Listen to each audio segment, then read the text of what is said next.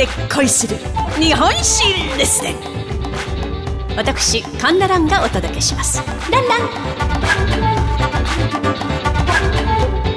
高橋コレキオの巻前半。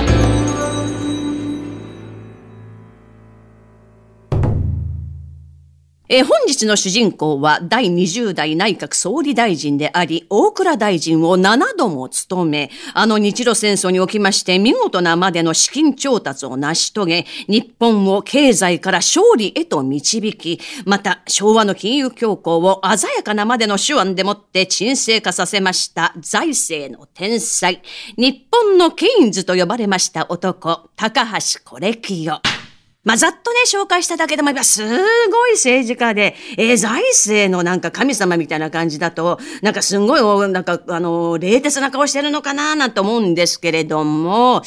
あの、ネットでね、高橋コレキを画像検索してみてください。えー、見ていただくとね、お分かりだと思うんですが、まん丸いお月様のようなお顔でね、愛嬌のあるお目目なんですよ。ですから当時の国民からは、だるまさんとかね、だるま宰相と親しまれております。ました。えー、そして、だるまってこう倒れても必ず起き上がってきますよね。そう、彼の人生もそうなんです。だるまのごとく転んでもただでは起きないんです。さて、この高橋コレキヨ、嘉永7年1854年、まあ、黒船が日本に迫ってきました頃、幕府の絵師の家に生まれますが、生まれてすぐ仙台藩の足軽の家に養子に出されます。えその後11歳のコレキオは藩の命でもって横浜のヘボン先生のもとで英語を学び、留学生としてアメリカへと渡ります。まあ、現地ではホストファミリーもすぐに決まりまして、わーい、これで思う存分英語の勉強ができるぞ、やっ喜んでいたんですが、どうも様子がおかしいんです出される食事といえばホストファミリーの食べ残しみたいなものばかりそれだけではなく一向に学校には行かせてもらえずえ家事や使いっ走りをやらされそれだけではございません馬糞ほぐしまでさせられるしまいには犬と一緒に飯を食えなんて言われる始末なんですなんだかなんだかこれおかしいおかしすぎるそう彼は留学生ではなく奴隷として売られていたんです。まあ、しかし彼はそんな環境の中、守って生まれた生命力と負けん気と明るさでもって生き抜きまして、英会話を取得。なんとか奴隷から抜け出し、帰国したコレキオでしたが、まあ、その時すでに日本は明治新政府が出来上がっておりまして、仙台藩はなくなっていたのです。え、何これ？アメリカでは奴隷になるわ。日本に帰ってきたら行き場所すらないわ。えー、自分って呪われてんちゃうの？とね、私だったら思うんですけど、でも彼は違うんです。俺は運のいい男だ。無駄に悲観なんかしないんですね。その底なしの陽気が運を運ぶのでしょうか。初代文部大臣となります森有則の書生となりまして、まあ、得意の英語を買われ大学南校、まあ、後の東大なんですが、まあ、ここに学生兼教官補佐役に就任し真面目に勉強していたんですがまあひょんなことからですね、え芸者遊びに明け暮れまして夢中になりとうとう大学南校を辞職。食うあてのないコレキオは芸者の紐になったのでした。この時コレキオ17歳とか18歳です。もう奇想天外も破天荒すぎです。まあそんな彼に佐川唐津の英語学校教師の仕事が舞い込み、まあ、その後、東京英語学校教師、文部省の通訳の仕事、そして共立学校、また、後のまあ改正学校ですけどね、の校長に、えー、就任していくわけでございます。まあ、紐からやっと復活したのだから、おとなしくしていればいいものをそうは問屋は下ろさないのがこれきよ。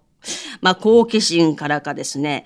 まあ、様々な投資に手を出すわけです。まあ、投資に手を出すと、なんだか儲けたい人間なのかなと思うんですけど、これただね、お金が欲しくて投資したんじゃないんですね、この時、これ今日は。まあ自分も森有則の、まあ、書生として面倒を見てもらっていたわけですよ。まあだから自分もちょっと経済的に余裕ができたので、自分もそろそろ書生をね、受け入れて育ててあげよう。まあ、そのためにはお金がかかるような、あ、そうだ、いろんな投資というのがあるのかということで、こう、投資していたんですが、手を出しては失敗したんですね。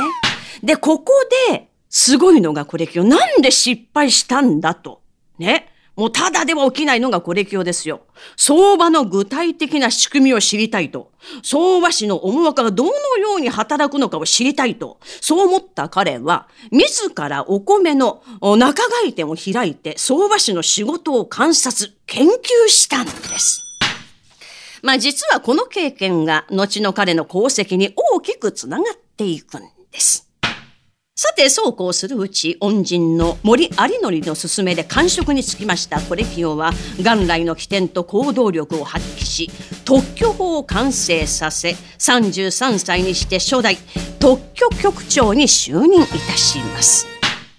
まあ、ここにしてやっとこさ、腰を落ち着けた人生を歩み始めた。ああ、よかったよかったと行きたいんですけど、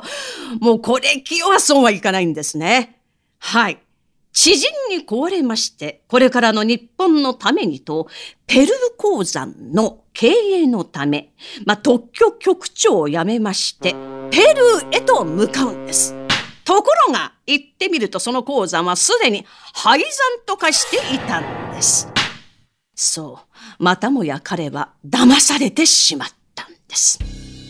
まあ、この責任を取りまして、職も財産も失った彼は一家揃って豪邸暮らしから貧乏裏長屋暮らしへと落ちていったんですね。まあ、ただ優れた才能を持ってますからそんな彼のもとへもう一度官職についてはどうかといろんな再就職の話が舞い込んできたんです。まあ、生活苦の彼にとっては家族を養うために喉から手が出るほどもその仕事は欲しいんですがこれ起用は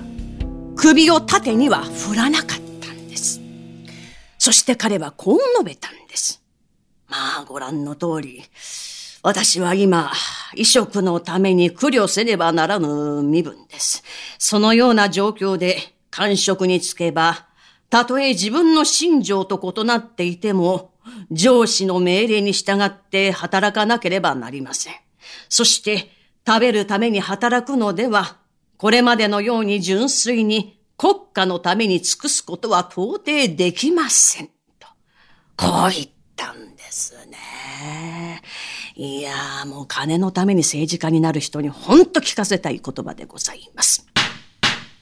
さあ、そうこうするうち、第三代日本銀行総裁、川田小一郎から日銀で働かないかという声をかけられたんです。するとコレキオは、ありがとうございます。ただ、一つお願いがあるんです。私は今まで教鞭を取ったり、官職について政府の仕事をしてきました。よって、実業の世界は全くの初めてです。ですから、現場から叩き上げていただきたいんです。どうか、デッチ暴行からやらせてください。と。これ言えます？みんな。そこまでもうね、完食してて、特許国長までなった人が、ね、いくら今までやったことがない職種だからって、デッチ暴行からやらせてくださいって言えるか？もう二世の議員に聞かせたいね、本当にね。一からやってみろって言うんだよね、本当ね。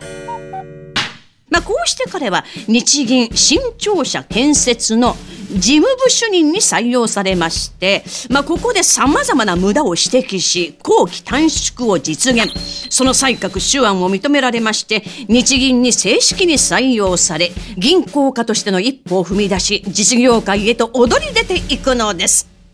さあこれからの活躍が気になるところではありますがそれは次回のお楽しみといたしまして今回のところは高橋コレキオ前半の一席でございました